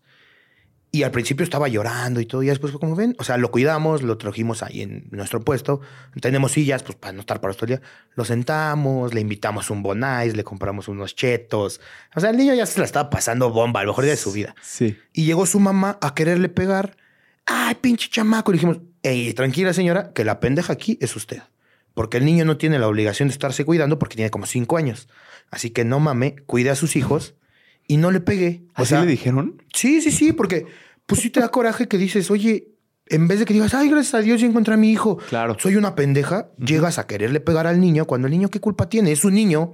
O sea, ni modo que Claro. tú a los cinco tengas la conciencia, no me voy a perder. Sí, claro. Y cuando se fue, pues todos le chiflaron y, ay, pinche vieja, chica su madre. Y estuvo pues cagado, ¿no? No. Sí, es muy frecuente que se pierdan los niños en el tianguis. Sí. Y güey. ¿qué, qué se hace? ¿La, la gente los adopta como tú por hasta que encuentran a alguien o Sí, pues es que te los quedas y ves preguntas.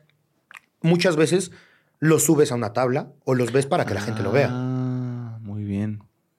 Y ha pasado que no nadie llega por ellos en un buen tiempo. Nunca. Nunca. Nunca nos hemos quedado un niño. Gracias a Dios. Sí, claro. Siempre llegan como sus familiares, pero sí han pasado lapsos muy largos. En los cuales sí dices, verga, ¿y ahora qué hago? Pues O sí, sea, y el niñito pues, ¿Se lo está una espantado. patrulla o qué? La mayoría los relajamos porque te digo que platicamos con ellos. O sea, Claro. tranquilo, no pasa nada, ahorita aparece tu mamá y ya. No hay como algún megáfono que pueda ir pasando, que pueda decir, niño, no sé qué. No, fíjate que eso sí está". no. Ok. No, eso sí. Interesante. Nunca habría pensado, qué bueno que salió el tema, nunca habría pensado lo fácil que es perderte Sí, es en muy el fácil. tianguis. Es más difícil que te encuentren. Yo me llegué a perder en el súper y estaba espantado. Ahora en un tianguis no sé qué hubiera hecho la neta. Sí, porque en el súper hay cámaras y hay guardias. Eh, justo, justamente. ¿Qué tanto debemos de ro- ¿Qué tanto debemos de lavar la ropa de paca que compramos? Es decir, una lavada común en la lavadora.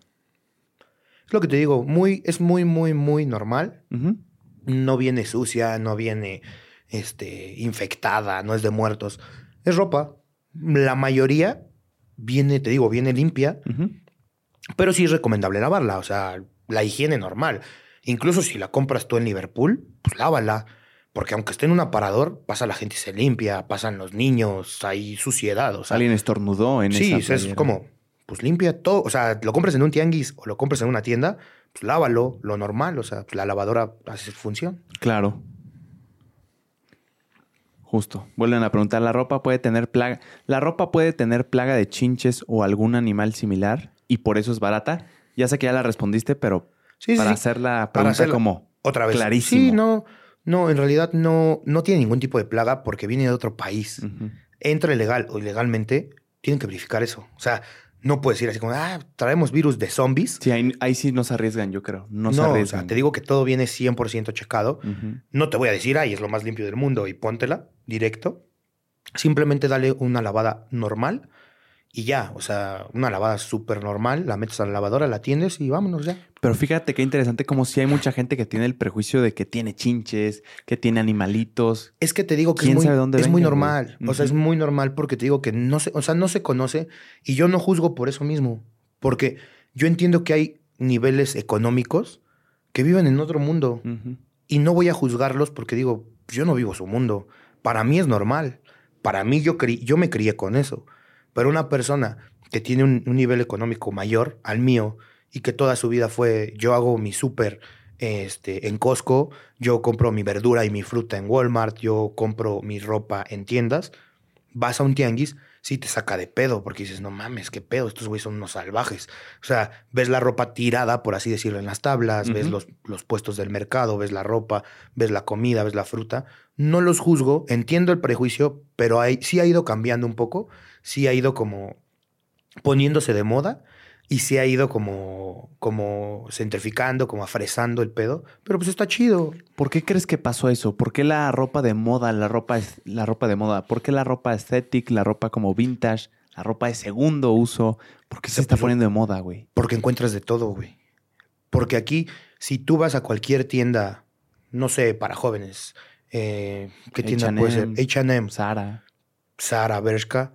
Ahí solo está lo que ellos tienen en aparador y su temporada.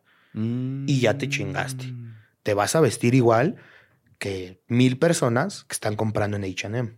Y de primavera, de invierno. Exacto. Tú vas a salir a la plaza y vas a decir, ah, no mames, ese güey trae mi chamarra. Pues sí, la compré en HM, al igual que tú.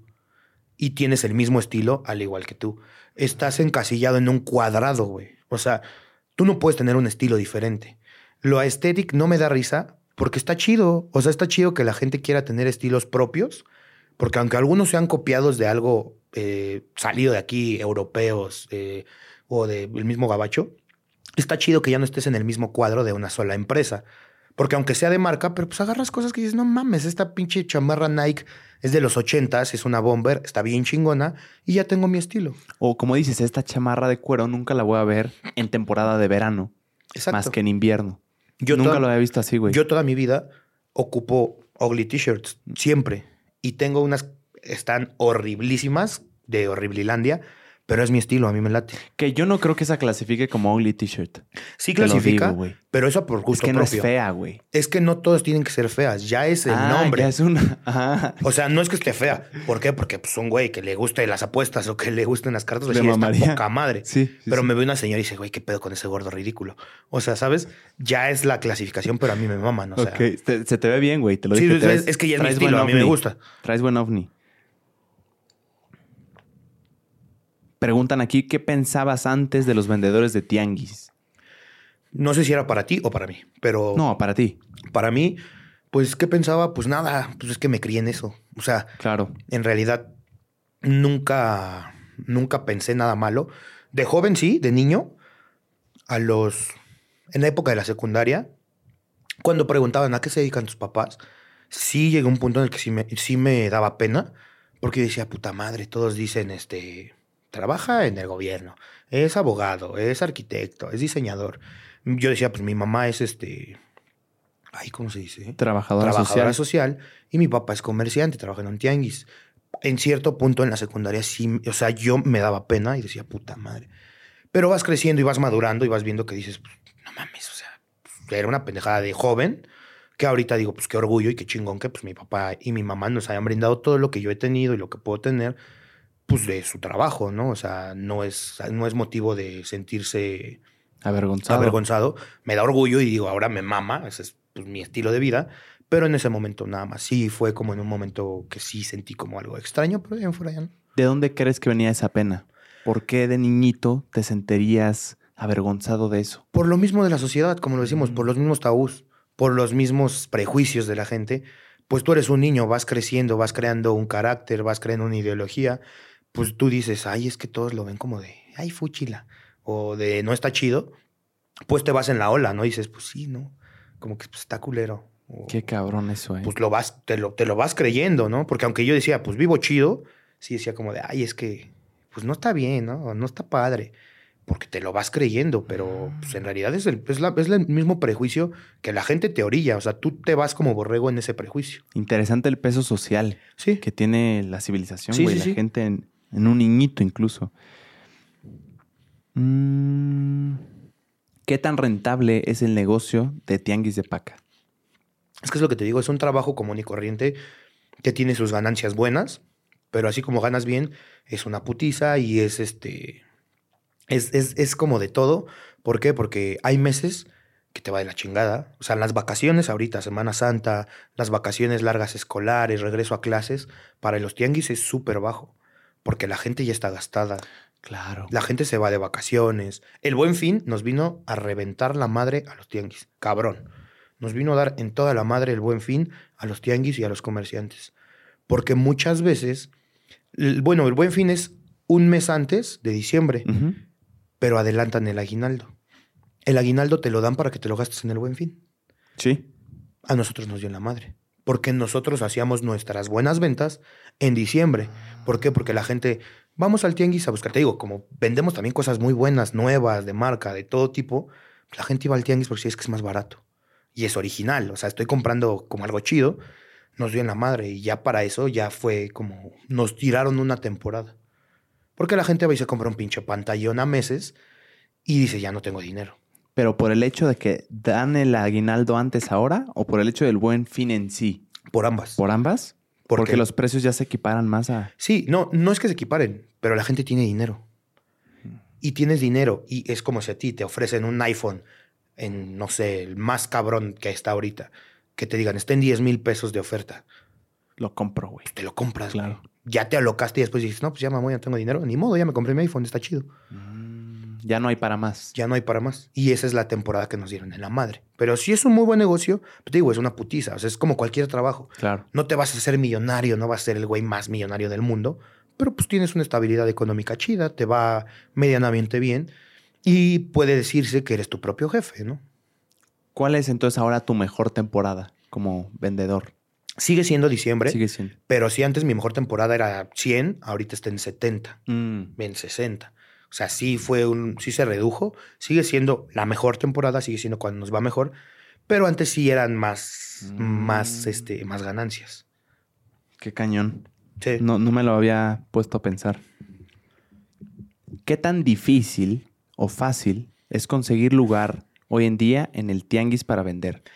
no qué tan costoso, sino qué tan difícil. Es muy fácil porque te digo que casi todos los tianguis dan, te prestan un lugar, se les conoce como nómadas, te dan chance de que tú llegues con tu carrito, tu, tu maletita, y en los puestos que no se ponen, a ti te dice el delegado, aquí ponte, hoy te voy a dar lugar aquí.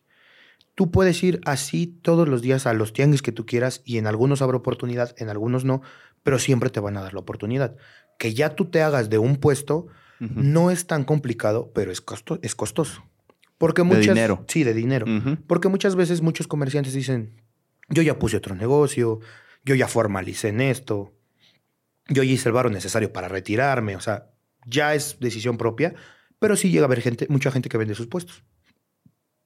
Ahora, ¿qué tan común es que gente, empresarios o personas que ya tienen su ahorro vean el puesto de tianguis como un negocio alterno y digan, yo ya tengo algo aparte, no voy a estar ahí, no me voy a levantar a las tres y media, cinco de la mañana, compro, yo soy dueño del lugar y tengo nada más a mis trabajadores. ¿Es común eso? Sí, es común, te digo por qué, porque muchas veces todos buscamos superarnos, todos buscamos trascender en lo que hacemos.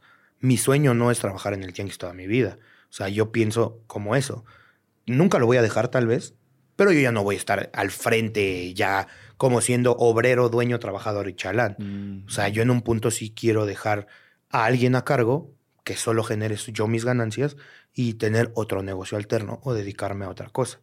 Porque no es que no pueda ser eterno, pero es un trabajo físico bastante cansado. O sea, es mover cosas de 50, 100 kilos, cargar bultos, cargar tubos, te lastimas tu cuerpo, o sea, pues yo me lastimo las manos, me astillo, me corto, porque es un trabajo pesado, es un trabajo laborioso. Lidias con gente conflictiva también, Lidias con gente conflictiva, o sea, sí, sí, sí tiene su, su chistecito, o sea, no es tan fácil, no es armar un cirquito, sí es difícil, pero pues es, es, es el jale, ¿no? Claro. Tres consejos que te hubiera gustado escuchar cuando iniciaste en este negocio de tianguis de paca. No menearle tanto a los negocios, porque yo he intentado de todo, le he intentado de todo y le he perdido en muchas cosas. He vendido calcetas, he vendido ropa de adulto, he vendido, se le conoce como ropa de casa, pero es todo lo que viene en el hogar, cobertores, cortinas, sábanas, este, a eso se le conoce como ropa de casa, eh, cojines, alfombras, he vendido lentes, de niño vendí flanes, o sea, he vendido de todo, ese sería un consejo, como no, no querer eh, abarcar todo, buscar un negocio y enfocarte en ese. O sea, enfócate en el negocio que tú tienes la idea. Si ves que es rentable, enfócate y no te distraigas. Mm. Ese es uno. Otra, invierte como conscientemente. Que tú tengas 5 mil, 10 mil, 15 mil, 20 mil pesos, no significa que tengas que invertirlos todos. ¿Por qué? Porque tienes que ser consciente de la temporada, tienes que ser consciente si es quincena, si no es quincena, si tu mercancía es algo bueno, o si no vale la pena invertirlo. Y el otro consejo, eh, pues ten, tenle respeto a tu trabajo. Que estemos en la informalidad no significa que sea un trabajo a lo pendejo. No significa que pueda ser, "Ah, ya, o sea, son tianguis X, o sea, no, o sea, tenle respeto, ponte horarios, ponte reglas, o sea, eso yo lo veo muy personal, pero a mí me gusta ser así. O sea, ponte tus reglas. Disciplina. Sí, ten, ten una disciplina, porque que seamos informales no significa que seamos pinche gente de la calle. Ten horarios, ten respeto, ten higiene, cuida tus cosas. O sea, ten, ten, ten un reglamento hacia tu trabajo para que le tengas el respeto necesario. ¿Cómo le haces, Mario, si sales de fiesta, si te quieres ir a desenfrenar un poco en fin de semana y levantándote a las tres y media de la mañana, güey? ¿Te das el chance? ¿Cómo se le hace ahí? Sí, pues te vuelves un zombie. Como te decía, hago stand-up. Hay shows de stand-up sí. a los que me invitan. Pues, el show termina, no sé, doce y media, una de la mañana. Si te quedas echando unas chelas, pues te las, te las tomas. Pues tienes que vivir tu vida, también tienes que gozar la vida. Te vas a tu casa, duermes dos horas, una hora, tres, y a trabajar. Ya es, es responsabilidad propia. No, O sea, yo ya me volví como un robotcito. Hasta cierto punto, muchas veces mi, mi esposa y mis primos y así todos me dicen, es que eres un ruco, güey. O sea, no quieres disfrutar al 100. Digo, es que no es que disfrute al 100, güey. Es que soy responsable. O sea, no seas mamón. Yo que quisiera ser un güey desenfrenado y vivir mi puta vida bien loca. Pero pues yo tengo mis pros y mis contras, ¿no? Tengo mis días libres, tengo mi...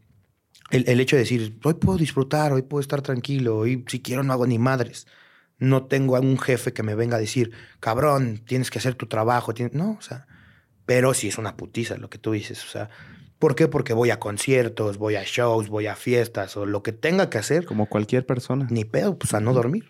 No queda de otra. ¿Cuál es tu cosa favorita de ser comerciante de tianguis y la cosa que menos te gusta?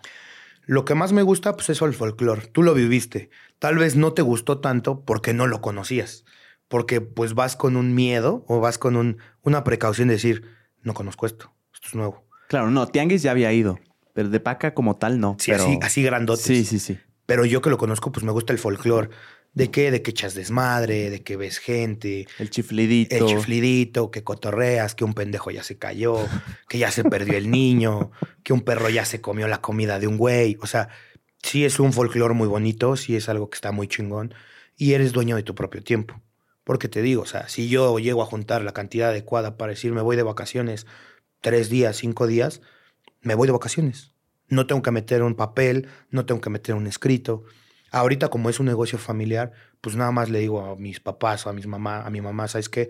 Me voy de vacaciones, no te puedo ayudar esta semana, no voy a trabajar y pues, ni modérrimo. O sea, hazle como quieras Ni porque pues, yo me voy de vacaciones. Claro.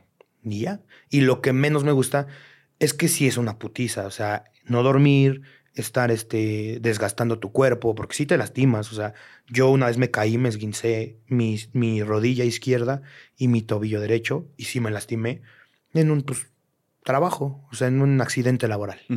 Pero es lo que menos me gusta, como la exigencia de los horarios, que son jornadas de 16, 17 horas. No. O sea, es de 3 de la mañana, llego a mi casa pues, a las 8 de la noche, 9 de la noche. Que eso se da mucho en la informalidad, Mario. Sí, se da O mucho. sea, está cabrón la- las jornadas laborales que se tienen, son una Sí. locura, güey. La gente que vende tamales son zombies, porque ellos se paran 3, de la mañana a empezar a hacer los tamales, para estarlos vendiendo a las 6 de la mañana. Sí, sí, sí. Sí, sí, sí, sí, está cabrón eso de No, los están horarios. muy cabrones. Wow. Mm, mm, mm. ¿Con cuánto dinero se puede empezar un negocio, un puesto de tianguis? Dice aquí. Con, Con lo que tú tengas. lo que tú tengas. El ser comerciante es ya, o sea, ya voy a sonar yo bien, este, bien la rosa de Guadalupe, pero el ser comerciante es desde que tú quieras. ¿Por qué? Porque tú puedes, tú tienes que encontrar tu negocio y tu clientela. Es como si tú, JP, el día de mañana dijeras, pues me voy a dedicar a vender este, a vender tenis. Sí. Tú vas y los compras en algún lugar que están en descuento. Pues, se lo voy a revender a un amigo. Tú lo vendes. Y empiezas a generar el comercio, empiezas a generar una venta y de ahí puedes ir escalando muchas cosas. Lo que está últimamente de moda hacer eso es ahorita con los tenis, la cultura del sneaker, las reventas. O sea, ahorita un tenis Jordan en tienda sale 4.500, 5.000 pesos. Si es un tenis muy exclusivo y que toda la gente lo va a querer, hay muchos güeyes que tienen el dinero compran 10 pares y los venden al triple de precio. Y ya se hizo un negocio. Como tal, no estás en un tianguis, pero estás iniciando un negocio. Y así en los tianguis. O sea, yo voy y digo, ay, mira, encontré estos lentes que están bien padres. A mí me cuestan 50 pesos, los voy a vender en el tianguis en 100. O sea, en realidad no necesitas una cantidad fija, algo. fija o algo bien cabrón, porque pues todo puede ser un negocio. O sea, a todo le puedes sacar una ganancia si así lo ves y si tú lo quieres hacer, ¿no? No, y como dices, igual te conviene empezar de algo chico, de una pieza, venderla, sacarle y reinvertirlo. Porque imagínate que eres, caíste en esas en esos videos de yo soy, eh, te voy a traer una paca que te promete Michael Kors, todas las marcas más cabronas, inviertes, no sé, 15, 20 mil pesos y, y pues, fracasa, puede ser. Sí, ya te chingaste, lo terminaste perdiendo todo. Justo. Sí, sí es eso. O sea, yo recomiendo como que primero ve qué quieres hacer, si te va a convenir, porque incluso hay mucha gente que puede hacer y, y sí lo hace, cosas con sus propias manos. Mm. Cosas bordadas, dibujos, aretes, artesanías. También en el tianguis se da mucho eso, que mucha gente vende sus propias artesanías. Y capitalizas tu creatividad, eso está cabrón. Sí, porque inviertes algo, pero pues una bolsa, no sé, unas las totes, que las bolsas totes de tela están de moda. Compras tú tu bolsa tote, 30 pesos, le, le, bordas, le dibujas, haces un diseño, algo, lo que tú quieras, la puedes vender en 200, 300 pesos y estás ganando. Yo no entiendo esas totes, ¿eh? Y he visto mucha gente con una en específico que se llama, se llama The Tote Bag. The Tote y es creo que de Mark Jacobs. Algo Mark Jacobs? Creo que sí, güey. Pero no deja de ser tela, güey. Es que es consumismo, consumismo puro. o sea, yo lo veo, ¿por qué? Porque a mí me gustan, me gusta, a mí lo, que me, lo único que me gusta tener como de marca son los tenis. Me gustan los tenis Jordan. Yo lo veo porque digo, es que ya es una locura, así como tú dices, que una bolsa tote, por ser Marc Jacobs, te cueste 3 mil pesos, que dices, no mames, es tela, güey. La de solo Walmart abajo, es lo mismo, güey. Solo abajo dice Marc Jacobs, o trae una insignia de Marc Jacobs, no trae nada más. Pero pues, así es, es una locura y es un consumismo, o sea, el consumismo eso, no, eso nos lleva. A y la mercadotecnia también. La mercadotecnia, sí, y el querer tener algo de marca que te genera o prestigio o moda, o dices, ay, es que pues, es lo chingón. Estatus. Sí, un pues, estatus. Interesante eso. ¿Cuál ha sido el pleito que más te ha sorprendido en el tianguis? Se han peleado por ropa. O sea, están en la tabla y ven una blusa, una, X pieza, la pieza que te imagines, se han dado en la madre por una pieza. Entre dos clientes. Sí, porque un ejemplo, tú en, medio ponen una pieza. Sí. Tú la agarras y yo la agarro. Y en vez de que en alguno quepa la prudencia de decir, toma, güey, te la paso, es como que la jalas y la jalas y la jalas y la jalas y los jalones llevan a los putazos. No, man. O sea, pelearse por una prenda. Sí, pelearse por una prenda. A los golpes. Sí, a los golpes. Incluso por tenis también. Te digo, es que hay, llegan muchos tenis muy chingones. Te digo, mm. los, lo, más, lo más cabrón en un tianguis, lo más buscado, lo más pedido son los tenis Jordan por el hecho de que, digo, culturalmente hablando, pues ese es, este, es lo que le, llama la atención. Por tenis también se pelean. Porque tú ves unos Jordan nuevos, chingoncísimos que te van a salir en mil pesos, mil quinientos o hasta más baratos, nuevos. Si eres revendedor dices, no mames, con esto me voy a rayar. Y si eres un cliente común y corriente que lo quieres para ti, de todas formas dices, pues ni modo. Y en los tenis sí está más cabrón, porque si tú agarras uno y el otro agarra otro, es como de... ¿Quién va a entregar el otro? Así de papacito, pues dámelo y el otro dice no, y pues putas. Y a los madra. ¿Y qué hace el, dueño del negocio, güey? Solo los separas. O sea, solo es como. Güey, esténse quietos, no mames. No, se dejan de que, bueno, ahora el que gane se lo queda. No, porque pues espantas a la gente. Claro. O sea, uno como hombre morboso dice, ay, pues que se den su madre. Pero pues no, güey, pues, pues, hay gente, hay familias, no mames, no estén peleando, váyanse la chingada. ¿Y, a quién se lo dan, güey? ¿Cómo en dado caso, En dado caso es así como, pues alguno, regularmente si así pasa eso, algunos como, ah, toma, ya chinga tu madre. O sea, ya después de su rabieta y después de darse en su madre, es como, ah, ya toma. Ahora sí viene la prudencia. Ajá, sí, ya después de que te dieron en tu madre. Wow, qué cabrón, güey. Por, por, una prenda. Pues sí, si sí, se quiere algo y dos personas sí, pues se lo buscan, pues. Mm, mm, mm. ¿Alguna vez has tenido un problema con la paca? Ejemplo, que te la quiten, que te la roben, que te la detengan, retengan. Te digo que eso le pasó a mis papás hace muchos años. Cuando había muchos operativos, les quitaron toda su mercancía. Ah, no mames. Lo que me decías. Lo que te decía, pararon la camioneta, dijeron es que somos este, tal agencia gubernamental, eh, asiste el pedo, si tú no la entregas, eh, pues va, va- va a haber un proceso legal en el cual pues, te vas a la cárcel. Así que pues, no la- ni la hagas de pedo y sigue tu camino. ¿Y es cierto eso de la cárcel? Es que sí, sí es cierto, no, no es tanto que vaya a ser inmediato, pero sabemos que te digo, es que en cierto punto es algo ilegal, güey, Mm. algo penado, pues la gente te puede chingar. Así que tú te evitas de problemas, porque ellos te dicen, güey, no te vamos a hacer nada, o sea, pues ya, chin- ya, ya te chingamos, ya, ya chingaste a tu madre. Presta la camioneta, presta tu mercancía, ni pedo. Pero como la camioneta también, Todo güey. te quitan, todo te quitan, güey, todo. La cami- camioneta, ¿qué pedo, güey? No tiene nada Estás que ver. transportando mercancía ilegal. Lo asimilan como si fuéramos pinches narcotraficantes, Sí, sí, tuviéramos sí. droga. Pues no, no es droga, no es nada, pero es ilegal. Wow, güey. Así no, cuando- está cabrón así cuando agarras- protocolos. En cualquier tipo de delito, los vehículos te los quitan, güey. O sea, si tú mañana dices, voy a asaltar en mi carro, te quitan el carro, güey. O sea, si a ti te detienen, el carro queda detenido y el carro queda, pasa a ser de ellos. No sabía eso. Por eso hay subastas, hay subastas, hay muchas subastas de cosas del narco, güey. Por, así mismo, pues les incautan las cosas así mismo a nosotros. Y la subastan. Hermano, si, si gustas, con eso podemos terminar. No sin antes preguntarte si te faltó al- hablar de algo, algo que quieras mencionar, un tema que quieras que Eh, toquemos. Pues no, un tema del tianguis no. Ya para finalizar, solo decirles, no sean prejuiciosos. O sea, la neta, no sean prejuiciosos. Denle una oportunidad al tianguis. Eh, no sé quién, quién esté, no sé quién lo vea, pero no tengan ese prejuicio. La neta, el tianguis es chido. Dense la oportunidad de conocerlo sin el prejuicio de decir, está culero, es ropa de segunda mano, es ropa sucia, es peligroso. La neta, no. Hay algunos que no son el mejor ambiente, que tú digas, wow, no mames, qué padrísimo ambiente. Pero son lugares chidos y encuentras cosas muy padres. Dense la oportunidad nada más de conocerlos sin el prejuicio de decir, esto está culero. Yo al que te fui a visitar, el ambiente familiar, güey, muy bonito. Eh, como dices tú, el, el- el ambiente es distinto a, Sí, sí, sí. a una plaza, güey, a lo, que, a lo que quieras. Hay gente chiflando, hay perritos pasando, Sí, es, Eh, es un desmadre, es caótico. huele ¿no? a comida, güey. Sí, Encuentras de todo. es muy, muy bonito. Solo decirles eso, que pues, lo, lo disfruten, o sea, conózcanlo. No, no juzguen algo por su portada, ¿no? Porque muchas veces, pues tú ves un tianguis y dices, no mames, esto se ve cabrón, es un pinche mundo diferente. No lo juzguen así, conózcanlo. Y ustedes mismos tengan su criterio. No, no se queden en la idea de, ay, no mames, este, esto está peligroso, esto está culero, esto es pura pinche ropa fea. No, dense, dense la idea. la y neta. también he notado mucho, y muchos capitalinos me lo han ad- advertido, así como siento que a veces, esta es mi opinión, se exagera un poquito la inseguridad en ciertos lugares. Por ejemplo, cuando fui al Tianguis, eh, que, que te- que me hiciste favor de darme el tour, te lo agradezco.